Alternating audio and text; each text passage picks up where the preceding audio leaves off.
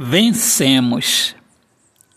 Há um momento, há uma esperança no seu corpo bonito e na sua alma que me chama para enfrentarmos sorrindo o mundo triste da falta de amor.